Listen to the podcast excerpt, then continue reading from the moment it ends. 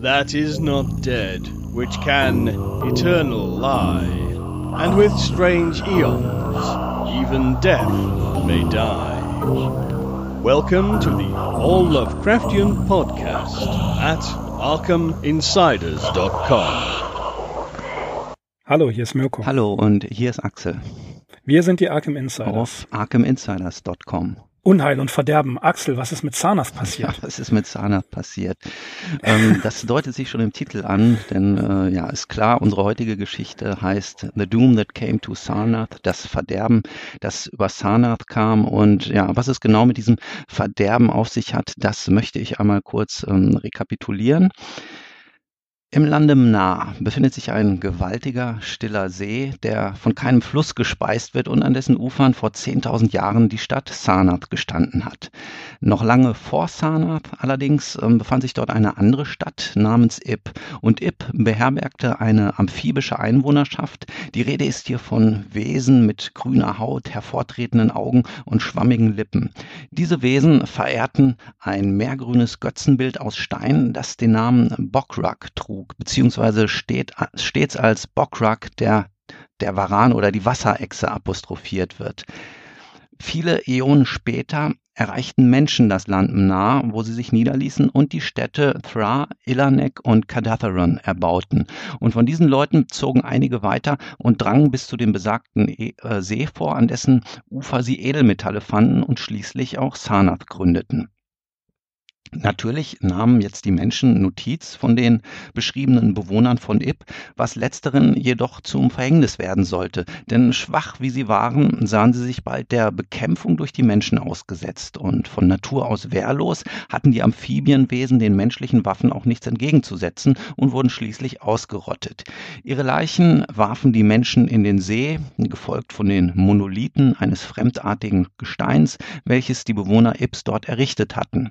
Das Idol jedoch, Bokrak, die Wasserechse, wurde beibehalten und im eigenen Tempel platziert, aber nur als Sinnbild des Sieges über Ib.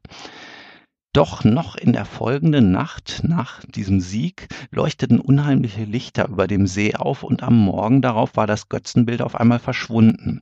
Der Hohepriester Taran Ish wurde tot im Tempel aufgefunden.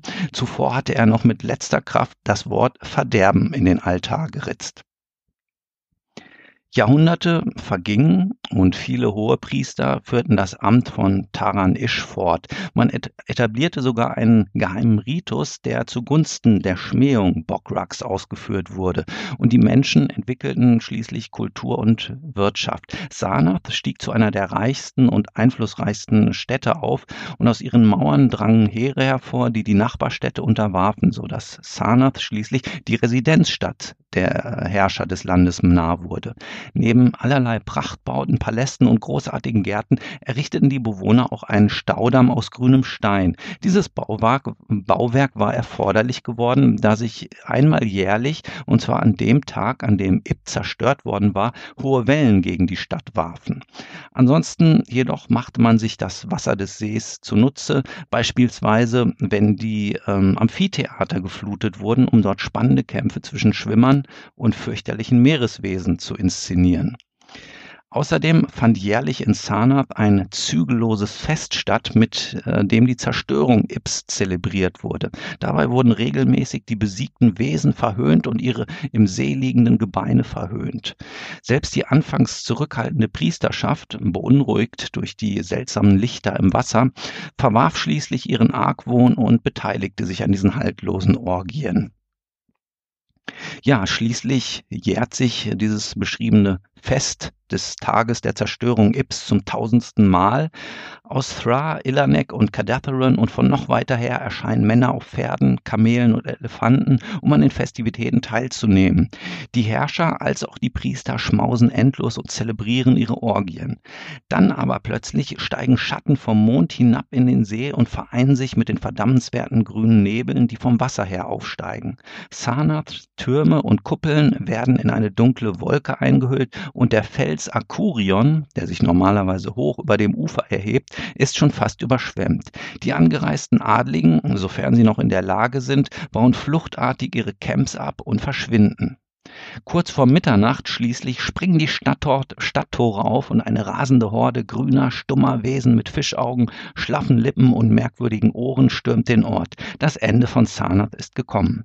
Alles, was die noch rechtzeitig Geflohenen später verkünden können, ist, dass der Fels Akurion vollständig unter den Wassermassen verschwunden ist. Und wer heute nach Überresten der Stadt Sarnath oder den Edelmetallen sucht, der findet fortan rein gar nichts, wenn auch der Fels Akurion nachher wieder aufgetaucht ist. Sarnath, einst die Heimat von 50 Millionen Menschen, umgeben von 300 Ellen hohen Mauern und noch höheren Türmen, war einer sumpfigen Küste gewichen, an deren Ufer nur die scheußliche Wasserechse umherkroch. In den Binsen jedoch, halb vergraben, entdeckte man schließlich noch das Bild Bokraks der Wasserechse. Es wurde in einen Tempel Elanex gebracht und dort im ganzen Lande nah unter dem gewölbten Mond verehrt. Ja, das ist die Geschichte des Untergangs von Sarnath. Tja, interessante Geschichte. also auf jeden Fall ging es schief für die Bewohner von Sarnath. Lovecraft hat diese Geschichte an einem einzigen Tag, und das können wir nachvollziehen, am 3. Dezember 1919 geschrieben. Veröffentlicht wurde sie tatsächlich 1920 in Großbritannien zum ersten Mal in einer Ausgabe des Magazins The Scott im Juni 1920. Ähm, ist, man ist sich nicht ganz einig, äh, wo Sarnath und wo das Land Mnar wirklich zu verorten ist. Einige sagen, es gehört zu den Traumlanden, zu den Traumlanden-Erzählungen, äh, aber andere sagen wiederum, es ist keine, gar keine Traumlandegeschichte, sondern es ist eine Geschichte, die 10.000 Jahre vor Christi Geburt, also der Prähistorie angehört, 10.000 Years BC. Ähm, ähnlich wie die Conan-Mythen und äh, andere äh, prähistorische Geschichten. Schwer zu sagen, weil sich das bei Lovecraft manchmal so ein bisschen äh, überschneidet. Und er selber hat ja jetzt nicht wirklich darauf, äh, auf, eine, auf eine klare Klassifizierung Wert gelegt. Wir können also sagen, es ist sowohl Prähistorie als auch Traumlande. In jedem Fall eine, ähm, eine Gegend, ein, eine, ein Ort, der irgendwo liegt, wo auch diese Wesen, die äh, Wesen von Ib, gelebt haben. Die Wesen von Ib selber in ihrer Physiognomie erinnern stark, das werden wir später sehen, an die, äh, an die Fishfrogs von äh, der Schatten über Innsmouth oder, oder die tiefen Wesen. Also die haben schon da eine gewisse Verbindung. Was wir hier sehen ist, dass Lovecraft sich einmal mehr äh, massiv bei Lord Dunsany bedient. Er hat eine ganze Menge Dinge, die er übernommen hat.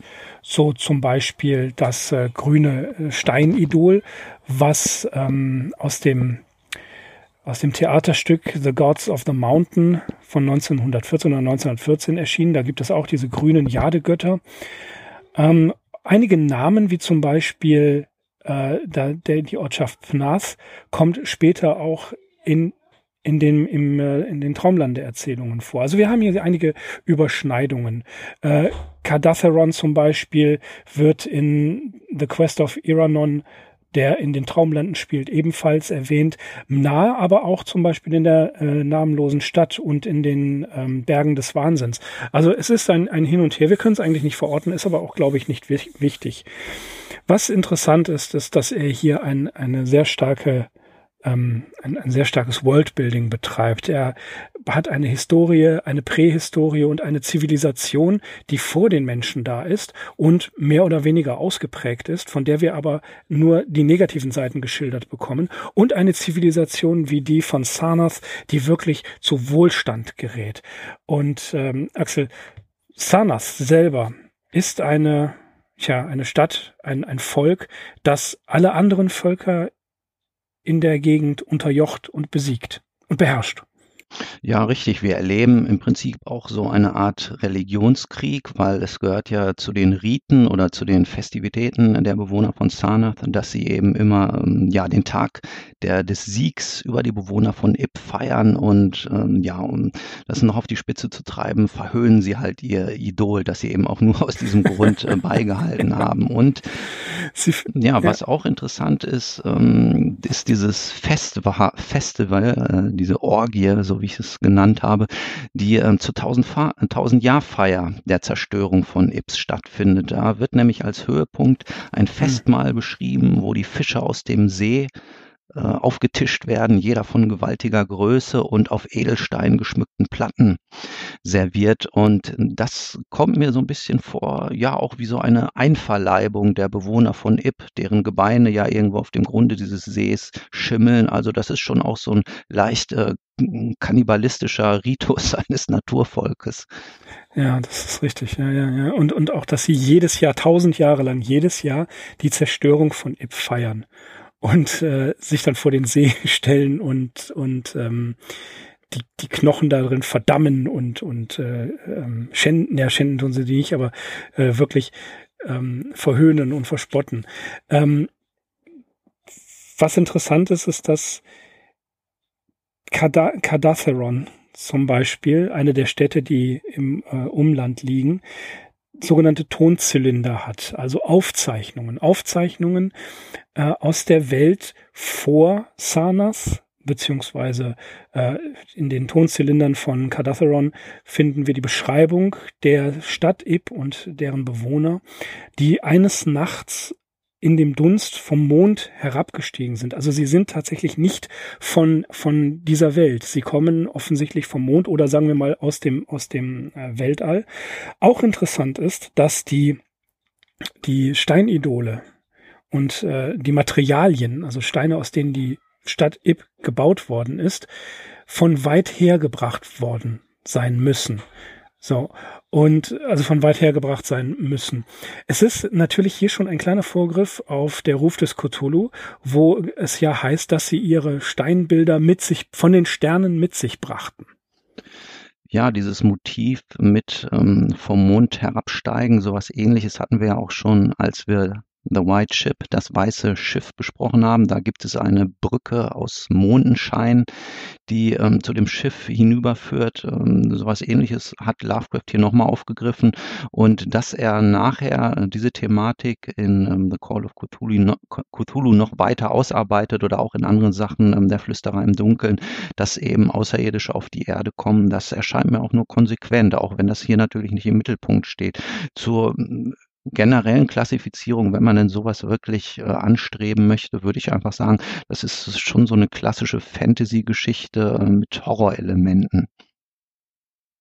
Stark an, äh, an Danzani angelehnt, zum Beispiel auch an The Idle Days on the Jan. Das hatten wir ja schon mal beim, bei White Ship angesprochen, dass hier, sagen wir mal, der Versuch der Atmosphäre ähm, ja, ja der, der Tron also, äh, hört sich auf jeden Fall nach Land, ja. Land Danzania an und wenn du schon ähm, Idle Days on the Jan ansprichst, also da gibt es wirklich eine ganz klare Reminiszenz, weil es heißt, hier einmal in der Sarnath Story ähm, wird ein Thron erwähnt, der aus einem einzigen Stück Elfenbein gefertigt ist, allerdings von einer solchen Größe, dass es eigentlich niemanden gibt, der die Herkunft eines solchen Riesenstücks erklären könne und das Richtig, kommt eben ja. in der Danzani-Geschichte Idle Days on the Jan ja. vor. Da ist es allerdings ein Tor, das aus Elfenbein Elfenbein ähm, gefertigt ist, aber das ist so, ja, doch eigentlich schon eine 1 zu 1 Übernahme.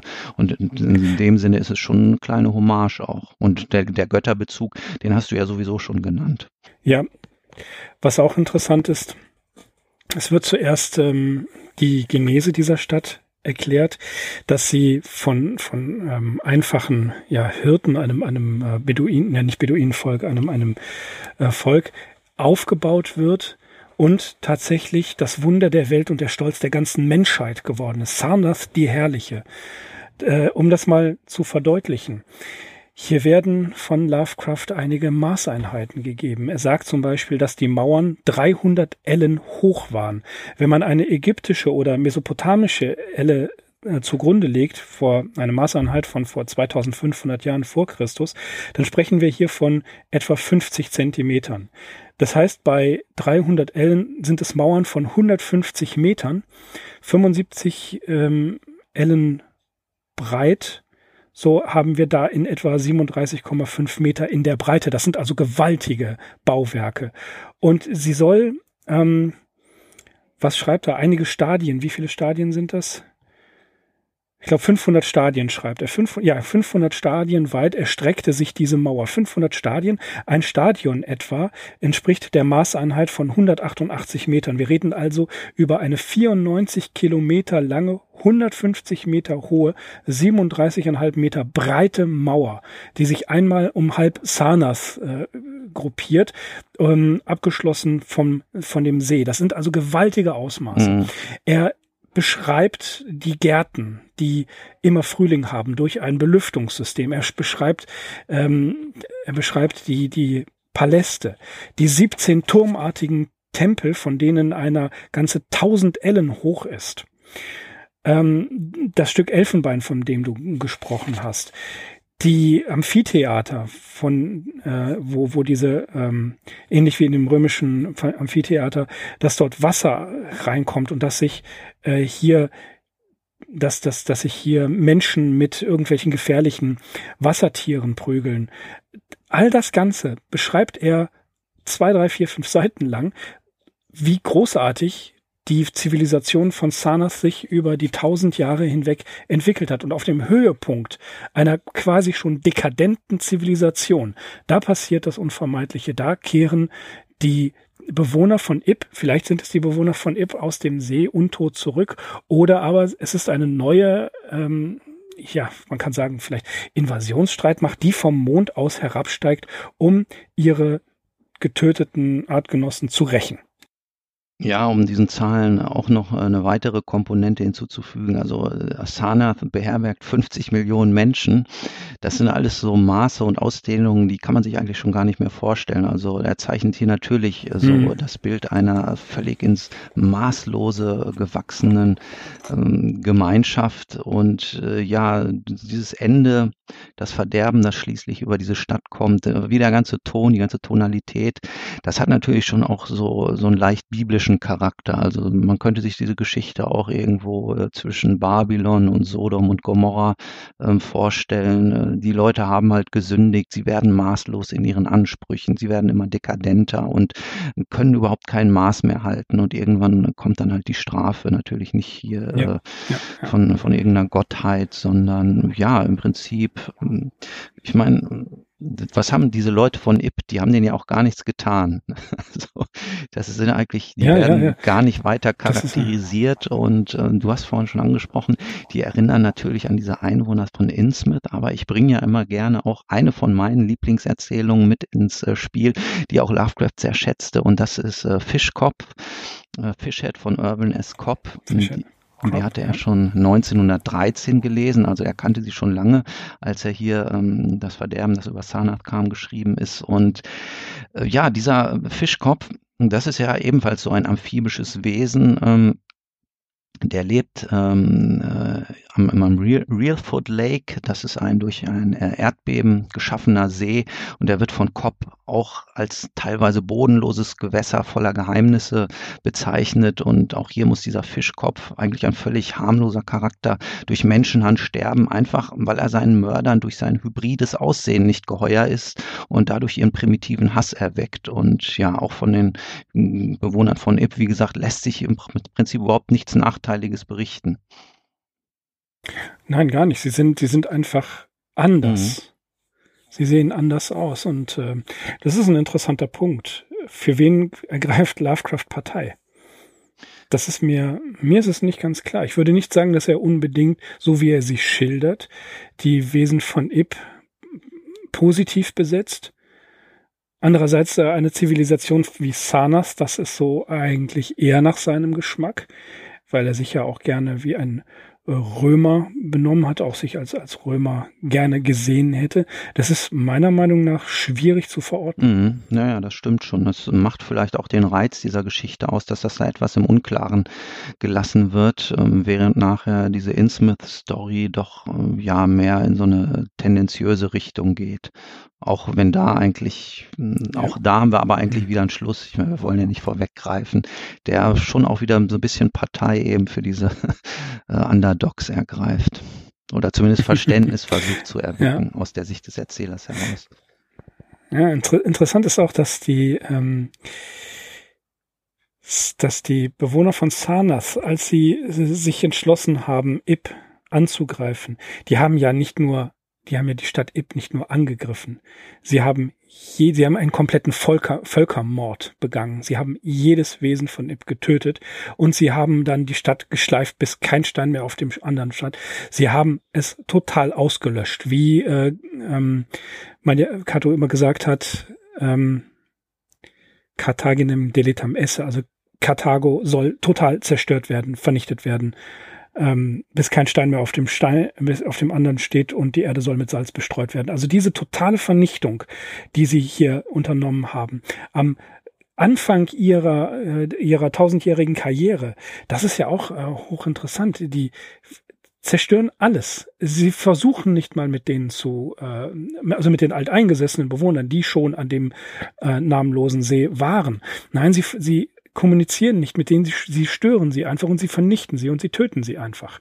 Und tilgen alles von ihrer Zivilisation bis auf dieses, ähm, das Steinidol in der Gestalt von Bokrup, den großen Varan oder der Wasserechse. Das bleibt übrig.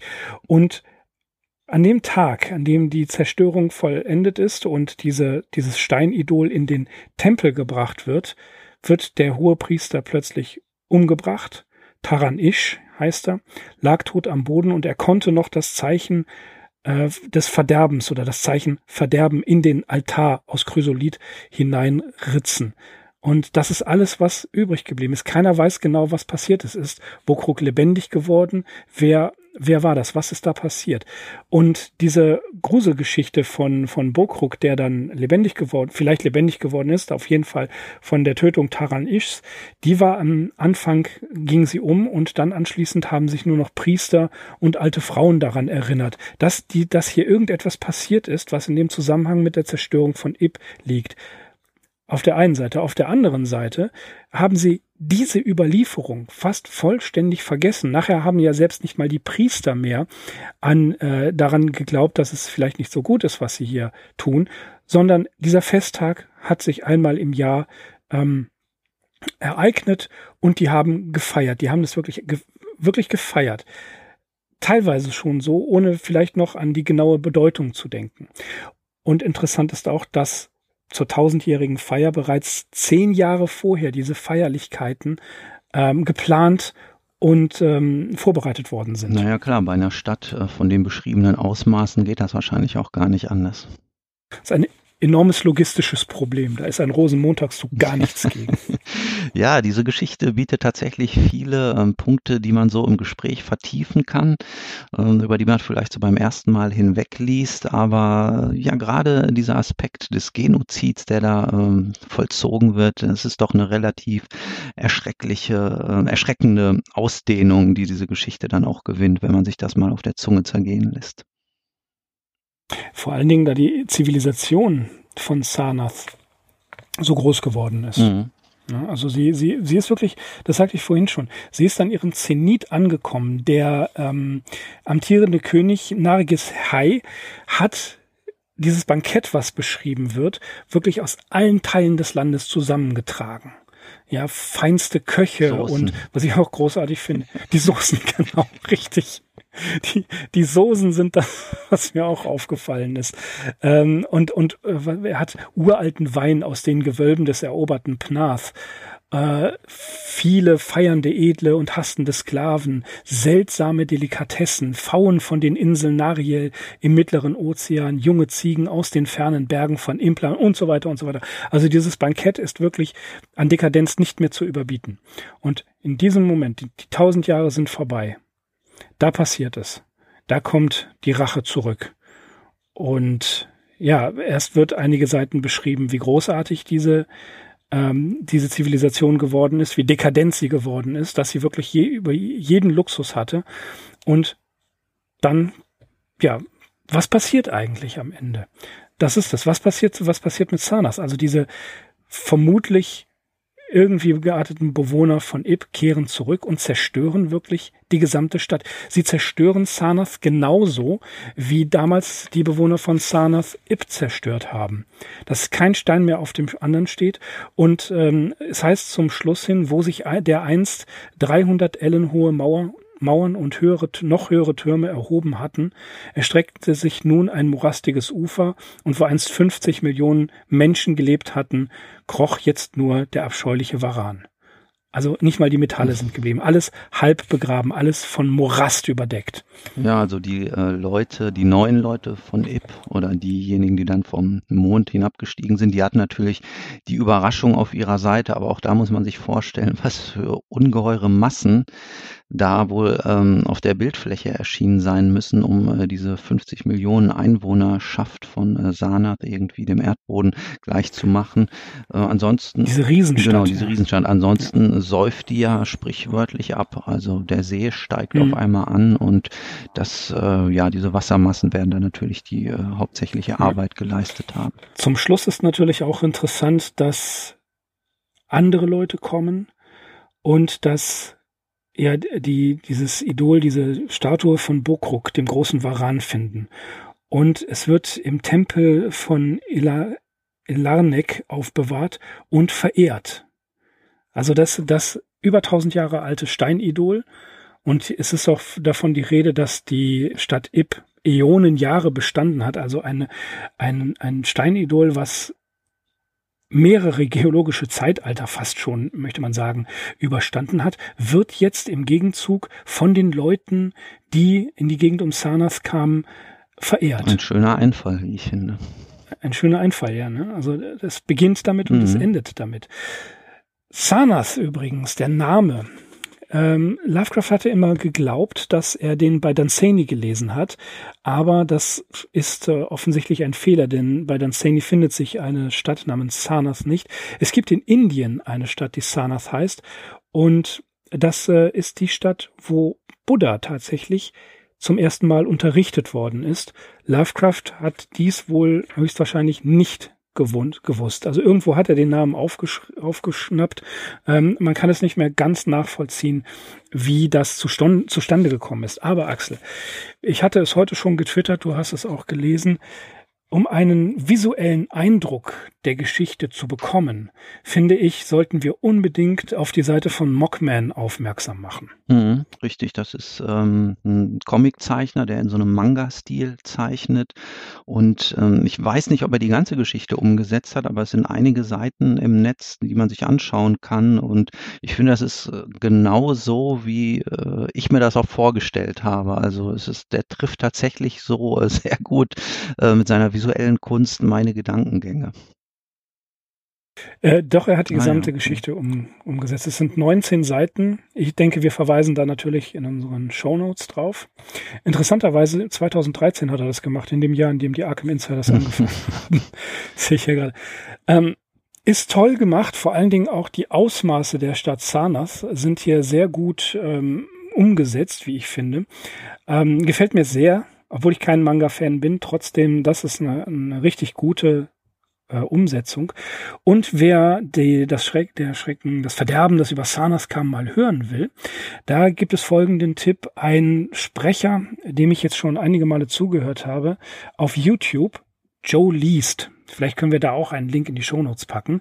Der macht das sehr, sehr gut. Der hat einige Geschichten von Lovecraft bereits vertont und äh, lohnt sich auf jeden Fall da reinzuhören. Ja, Axel, was können wir noch über das Verderben, das über Sarnath kam, sprechen? Mm, was ja, wenn du sagen? schon bei den ähm, gelesenen Fassungen bist, ich habe mir auch die von Jim Moon angehört, die hat mir auch sehr gut gefallen.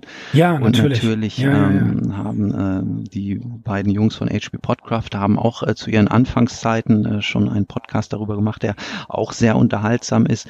Das letzte, was mir tatsächlich noch einfällt, und das leitet möglicherweise dann auch schon auf die kommende Folge über, ähm, in der wir uns mit einem Brief befassen werden, den Lovecraft an den Briefzirkel Galomo geschrieben hat. Und da steht in so einem Nebensatz, ich konnte da weiter gar mhm. nicht drüber hinausfinden, dass er hier Richtig. in The Doom That Came to Sarnath ein Traumbild in die Geschichte eingewoben hat. Wobei ich nicht weiß, ähm, was es mit diesem Sarnath-Traum auf sich hat.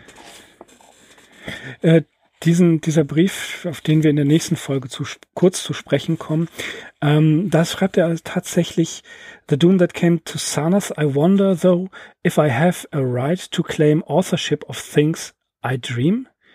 Mehr, mehr schreibt er dazu nicht. Also es ist ähm, tatsächlich nicht jetzt wirklich erwähnt und das ist auch nicht für mich äh, herausfindbar und es steht auch nicht in der Sekundärliteratur, auf welches oder welches, welcher Teil jetzt dieses Traumbild ist.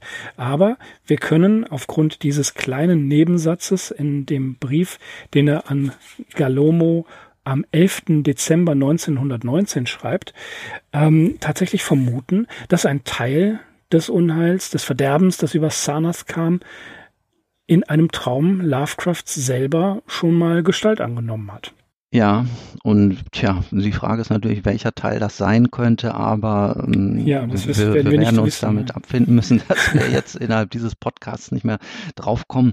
Aber ist vielleicht auch nicht äh, unbedingt notwendig. Ähm, ja, ich hoffe, wir, wir konnten wirklich noch so einige Aspekte aus dieser Geschichte herausholen, die, äh, wie ich es vorhin schon sagte, beim ersten Lesen nicht so augenfällig sind, ähm, die aber doch also diesen mhm. Reiz dieser Story auch ausmachen. Also ja. mir gefällt sie auch, wenn ich zum Schluss einfach mal was Persönliches äh, sagen darf. Mir gefällt sie einfach sehr gut. äh, es ist schön ähm, konstruierte Geschichte. Also diese Anfänge einer Zivilisation werden beschrieben. Ähm, sie hat dieses dramatische Element, sie hat ein sehr schreckliches Element mit der Auslöschung ähm, der Einwohner von Ip und äh, ja, zum Schluss äh, gibt's dann halt die verdiente Rache und am Ende landen wir wieder bei Bockrock, dem ähm, Wasser, der Wasserechse, dem Varan, der dann eben wieder von den nachkommenden Völkerschaften verehrt wird. Und wir wissen nicht, was die, die Schar oder die, diese Masse der Bewohner von Ip, die ähm, zum Zeitpunkt des, der 1000-Jahr-Feier, was, wo die geblieben ist. Das erfahren wir nicht. Das wird uns nicht gesagt. Tja, zurück zum Mond vielleicht. Ja, aber es ja. war Unheil. Unheil. Gut, soweit das Verderben, das über Sanas kam. Die nächste Folge halten wir über die Aussage des Randolph Carter. Und da freue ich mich auch schon ganz besonders äh, drauf, Axel. Aber wir verbleiben jetzt erstmal mit den freundlichen Grüßen und Danken fürs Zuhören. Ich bin Mirko. Ich bin Axel, auch von mir vielen Dank. Wir sind die Arkham Insiders. Auf arkhaminsiders.com. Macht's gut, bis zum nächsten Mal. Unheil. That is not dead, which can eternal lie. And with strange eons, even death may die. Welcome to the All Lovecraftian podcast at ArkhamInsiders.com.